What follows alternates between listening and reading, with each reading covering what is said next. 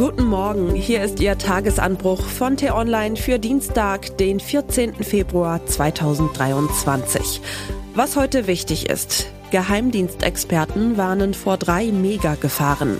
Geschrieben von T-Online-Chefredakteur Florian Harms und am Mikrofon bin heute ich, Michelle Paulina Kolberg. Ich möchte Sie auf eine Reise mitnehmen, nicht an einen anderen Ort, sondern in eine andere Zeit, in die Zukunft. Tagtäglich beschäftigen wir uns ja mit den gegenwärtigen Krisen, dem Krieg, dem Klima, der Inflation und einigem mehr.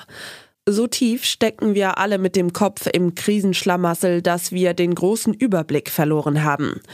Höchste Zeit also, den Kopf zu heben und den Blick in die weitere Zukunft zu richten. Bis ins Jahr 2030 zum Beispiel. Niemand ist ein Hellseher, aber es gibt kluge Köpfe, die viel Zeit damit verbringen, ein realistisches Szenario dessen zu entwerfen, was die Menschheit in sieben Jahren erwarten wird. Zum Beispiel die Strategen, Ökonomen und Geheimdienstler, die dem amerikanischen Director of National Intelligence zuarbeiten und die Sicherheitsstrategien der Vereinigten Staaten formulieren.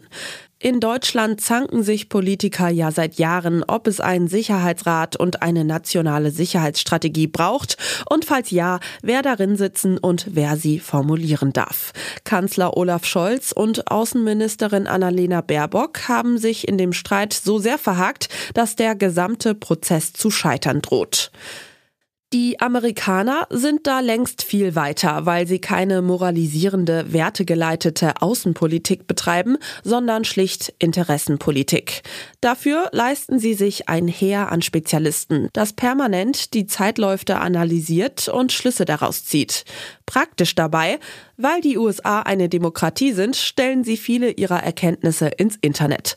Man muss also nicht lange suchen, um herauszufinden, was einige der gescheitesten Köpfe Amerikas für das Jahr 2030 erwarten. Es steht in einem frei zugänglichen Bericht mit dem Titel Global Trends 2030 Alternative Worlds.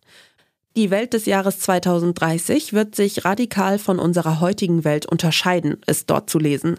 Zwar werde Asien dann ökonomisch mächtiger und politisch einflussreicher sein, während Amerika, Europa und Russland sich im wirtschaftlichen Niedergang befänden, aber 2030 wird kein Land, weder die USA noch China noch jeder andere Staat, eine Hegemonialmacht sein.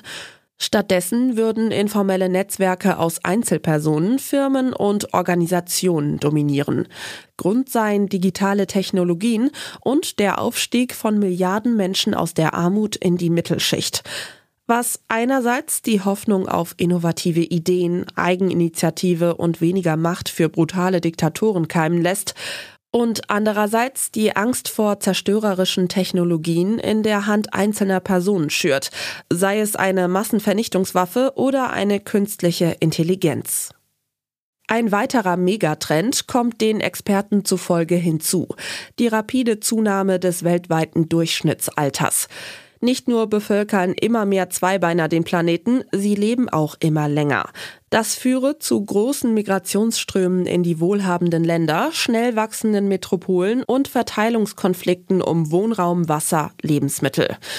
Womit wir beim dritten Megatrend sind, der zunehmenden Knappheit lebensnotwendiger Ressourcen.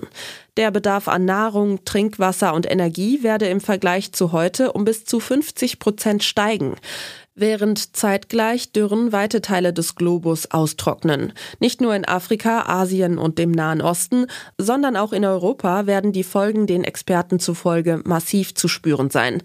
Es könnte der Tag kommen, an dem auch aus deutschen Wasserhähnen mal nichts mehr fließt. Aber damit genug der düsteren Prophezeiungen und zurück ins Hier und Heute. Denn selbst der klügste Experte kann die Zukunft zwar erahnen, zum Glück aber nicht exakt vorhersagen. Ob die Menschheit die gewaltigen Herausforderungen in den Griff bekommt oder nicht, liegt an uns. Dazu müssen wir allerdings den Kopf heben und uns stärker mit den globalen Megatrends beschäftigen, statt nur über die Probleme von heute zu sprechen. Was heute wichtig ist. Ein Guggenheim für Ostdeutschland. Es ist in jeder Hinsicht ein ambitioniertes Projekt. 200 Millionen Euro will der Bund für ein Zukunftszentrum Deutsche Einheit und europäische Transformation ausgeben, das die Verwerfungen seit dem Mauerfall sichtbar machen, Forschungs-, Begegnungs- und Ausstellungsstätte in einem sein soll. Es bleibt die Frage, wo das Schmuckstück stehen soll. Um 15 Uhr will die Jury ihre Entscheidung verkünden. Verteidigungsfront gegen Putin. Liefert die NATO doch noch Kampfjets an die Ukraine? Der Generalsekretär der westlichen Militärallianz Jens Stoltenberg wollte das gestern nicht ausschließen und rechnet damit, dass das Thema beim heute beginnenden Treffen der NATO-Verteidigungsminister in Brüssel zur Sprache kommt. Premiere in Asien. Noch nie war ein Bundespräsident oder ein Bundeskanzler in Kambodscha. Frank-Walter Steinmeier ändert das. Zum Auftakt einer mehrtägigen Südostasienreise wird er heute in Siem Reap erwartet, wo er ein Minenräumprojekt und die Tempelanlage Angkor Wat besucht. Das war der T-Online-Tagesanbruch, produziert vom Podcast Radio Detektor FM. Hören Sie auch gerne in den neuen T-Online-Podcast Grünes Licht rein. Dort gibt es in 10 bis 15 Minuten einfache Tipps für einen nachhaltigeren Alltag. Vielen Dank fürs Zuhören und Tschüss. Ich wünsche Ihnen einen schönen Tag. Ihr Florian Harms.